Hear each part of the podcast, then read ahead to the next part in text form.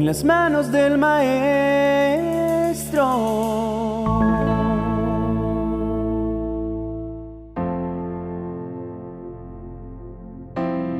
Isaías es uno de los profetas mayores y posiblemente quien escribió el mayor número de profecías acerca de la venida y la obra de Jesucristo.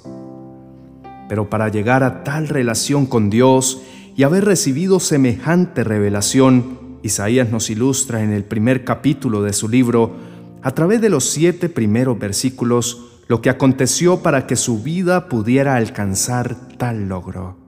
Empieza diciendo, el año en que murió el rey Usías, vi al Señor sentado en un trono muy alto. Los bordes de su manto llenaban el templo. Sobre él se veían ángeles serafines con seis alas cada uno. Con dos alas se cubrían el rostro, con otras dos se cubrían los pies y con las otras dos volaban. Ellos se decían el uno al otro, Santo, santo, santo es el Señor Todopoderoso. Su gloria llena toda la tierra. El umbral de las puertas se estremecía debido al sonido de las voces, y todo el templo se llenó de humo. Entonces yo exclamé, Pobre de mí, ya me doy por muerto porque mis labios son impuros. Vivo en medio de un pueblo de labios impuros, y sin embargo he visto al Rey, al Señor Todopoderoso. Entonces uno de los serafines voló hacia mí. Él tenía en su mano un carbón ardiente que había agarrado con unas tenazas de las brasas del altar. Tocó mis labios con él y dijo, Mira, esto ha tocado tus labios. Se limpia tu culpa, se perdona tu pecado. Un alto porcentaje de los mensajes motivacionales nos invitan a hacer de cada año uno mejor, más excelente, uno en que las metas se vuelvan realidad y no hay nada errado en ello. Lo errado sería pensar que el año es quien trae implícito en sí mismo un cambio o una mejoría. No se trata de asumir un este sí será el mejor año de mi vida, como una consigna positivista que confía en el azar como quien juega lotería. No es la buena suerte del año el que tiene el poder de cambiar nuestra historia. Son las decisiones que tomamos las que provocan resultados diferentes. Notemos que Isaías empieza su relato hablando de que algo sumamente importante sucede en su vida en el mismo año. Primero, muere el rey Usías y entonces tiene Isaías su primer visión. ¿Y quién era Usías? Usías era un muchacho que empezó a reinar a los 16 años sobre Judá, después de haber muerto Amasías su padre. Usías fue un hombre obediente a Dios, en tanto acataba los consejos del profeta Zacarías. Se convirtió en un hombre de grandes logros de todo tipo, con un gran ejército y mucho reconocimiento. 52 años reinó, pero sus éxitos y su fama lo convirtieron en una persona arrogante que menospreció el orden de Dios y pensó que podría ofrecer incienso en el altar del templo, sabiendo que era tarea exclusiva de los sacerdotes, por lo cual quedó leproso y murió solitario encerrado en una casa. Isaías menciona la muerte del rey porque aunque hubiese estado al servicio del templo, en tanto vivió Usías, también él había adoptado el comportamiento de la población en general. Entonces yo exclamé, pobre de mí, ya me doy por muerto porque mis labios son impuros, vivo en medio de un pueblo de labios impuros dijo el profeta. Isaías descubrió cuál era su problema, apenas cuando estuvo lo suficientemente cerca de la presencia de Dios. Los errores que hemos cometido y han convertido en fracaso nuestras vidas se hacen visibles cuando nos acercamos a Dios. Mientras permanecemos lejos de Dios, todo nos parecerá bien y no podremos ver ni mucho menos admitir lo que estamos haciendo mal y que ha resultado en fracaso una y otra vez. Isaías se ve a sí mismo como un hombre que se ha dejado influenciar por el ambiente de Usías, y precisamente es la razón por la cual, hasta que murió el rey, el profeta pudo estar lo suficientemente cerca de Dios como para notar sus errores. La influencia que Usías tenía sobre el profeta Isaías lo mantuvo lejos de la presencia de Dios y por consiguiente lejos de lograr el éxito en su propósito. ¿Cuál es la influencia que nos gobierna y nos mantiene lejos de lograr nuestro propósito de vida? Usías empezó bien, pero terminó mal. Sus logros lo llenaron de orgullo y se sintió autosuficiente y como todo aparentemente iba bien, no le faltaron seguidores que replicaran su comportamiento. ¿Cuál es el Usías que nos gobierna? Nos mantiene lejos del camino y nos impide avanzar al éxito de nuestras vidas. ¿Tenemos problemas con nuestro temperamento? Tenemos relaciones que aunque sabemos que nos arrastran por mal camino, no las abandonamos porque tenemos algún beneficio que no queremos perder.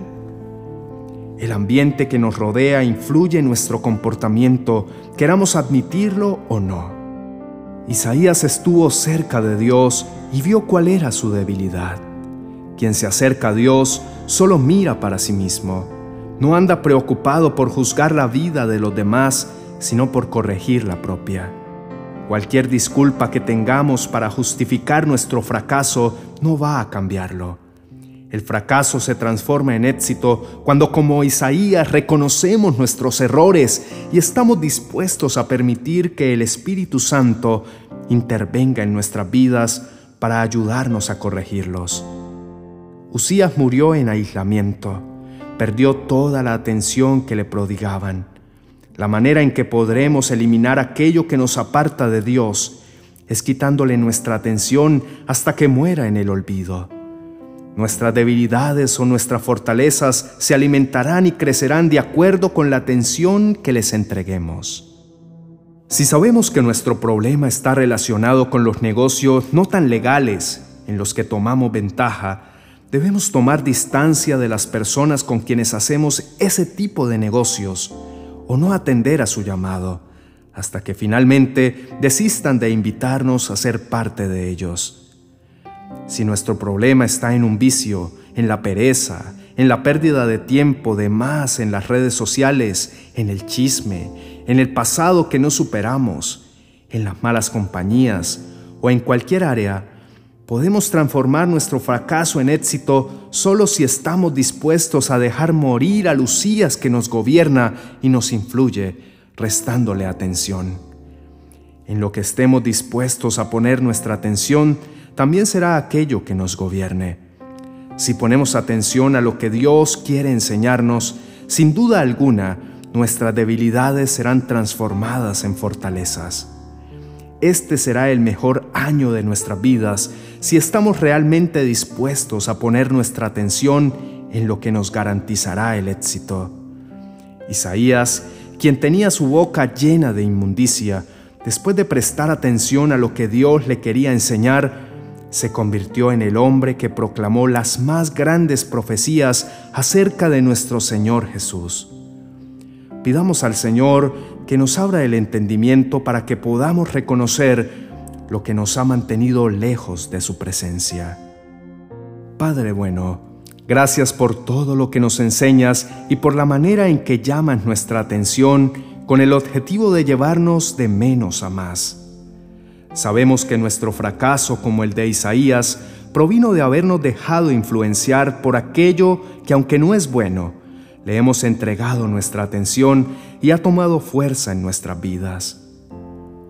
Si hemos puesto toda nuestra atención en recordar nuestro pasado para justificar nuestro comportamiento actual, te pedimos que nos des la sabiduría para entender que aunque hayamos vivido cualquier cantidad de eventos traumáticos, ya pasaron y no podemos hacer nada más que superarlos dejándolos en el pasado donde corresponden para poder avanzar. En la medida que dejemos de prestarles atención para recordarlos, irán perdiendo relevancia y podremos poner nuestro interés en construir un presente distinto. Si hemos puesto nuestra atención en personas que admiramos, aun sabiendo que su compañía nos perjudica más que beneficiarnos y nos mantiene lejos de tu presencia, danos la voluntad de alejarnos de ellas. Si hemos puesto nuestra atención en nuestras debilidades y vemos que cada día más fuerte se hace su influencia sobre nosotros, danos la fortaleza para negarnos a ceder a sus pretensiones hasta que pierdan su poder sobre nuestras vidas. Queremos transformar nuestro fracaso en éxito. Queremos escribir nuevas historias en este año. Queremos prestar atención a tu orientación y recibir de tu parte la ayuda necesaria para vencer a aquello que nos ha mantenido fracasando. Deseamos que todo lo que un día nos hizo débiles y detuvo tus planes para nuestra vida muera, y en su lugar podamos ser fortalecidos para convertirnos en las personas que tú deseas que seamos, Señor. Posiblemente no lo logremos cambiar de un día para otro, pero si nos mantenemos cerca tuyo, definitivamente será una realidad. Gracias, mi buen Padre, en el nombre poderoso de Cristo, nuestro Salvador. Amén y amén.